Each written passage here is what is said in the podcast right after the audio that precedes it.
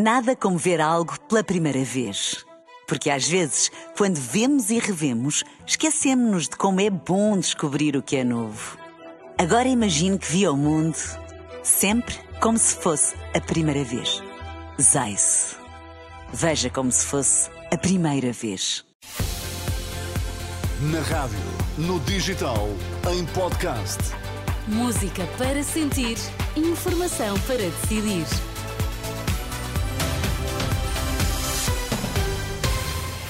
Atualizamos agora toda a informação na Renascença. Vamos saber quais os títulos em destaque nesta edição das quatro.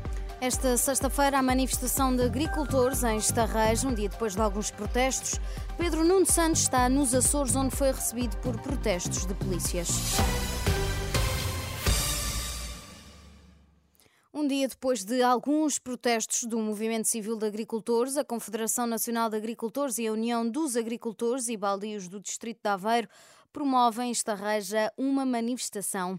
A desmobilização dos protestos desta quinta-feira começaram no início da última noite, depois de representantes dos agricultores terem participado numa reunião por videoconferência com a Ministra da Agricultura e de o Governo ter anunciado que a maior parte dos apoios agrícolas entra em vigor ainda este mês.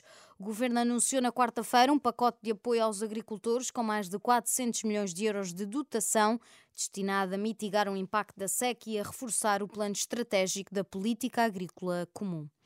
Pedro Nuno Santos está nos Açores, onde foi recebido por protestos de polícias. O líder do PS foi ao arquipélago apoiar o partido na corrida às regionais de domingo, mas foi recebido debaixo de fortes protestos da PSP, GNR e guardas prisionais. Polícias estão a, a manifestar e a apresentar as suas preocupações, as suas reivindicações e nós temos que saber ouvir, temos que saber respeitar o mesmo, o mesmo. Nós temos sempre que tentar encontrar as respostas para os problemas do nosso povo. Mas nós temos que perceber, ter empatia, sentir os problemas dos outros, é isso que nós fazemos e tentar procurar as soluções.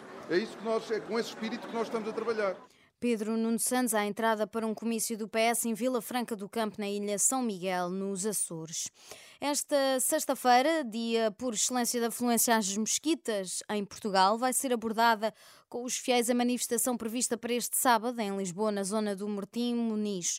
Uma manifestação contra a imigração que, apesar de proibida pela autarquia, poderá realizar-se à mesma, o que leva as autoridades a acompanhar todas as possíveis movimentações, aliás. Ouvido pela Renascença, o imã da Mesquita de Lisboa, David Munir, pede aos muçulmanos para não reagirem mesmo que provocados. A autoridade está lá, a polícia está lá, irá resolver o problema. Portanto, e é essa mensagem que estamos a transmitir às pessoas e é essa mensagem que eu irei também transmitir amanhã, que é sexta-feira, onde as mesquitas estão quase todas elas cheias, porque é normal, é a oração principal, para termos calma, portanto, não, não, não reagir uh, da forma. Não reagir, ponto final. O Sheikh David Munir, ouvido pelo jornalista José Carlos Silva. A Universidade de Coimbra anunciou a criação do primeiro centro de investigação dedicado à terapia génica do país, que vai servir para desenvolver tratamentos para doenças graves e sem tratamento.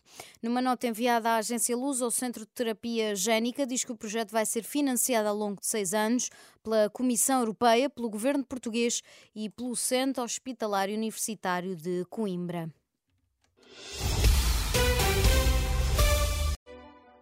Nada como ver algo pela primeira vez.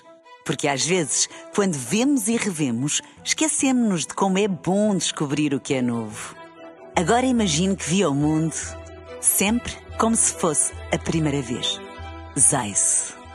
Veja como se fosse a primeira vez.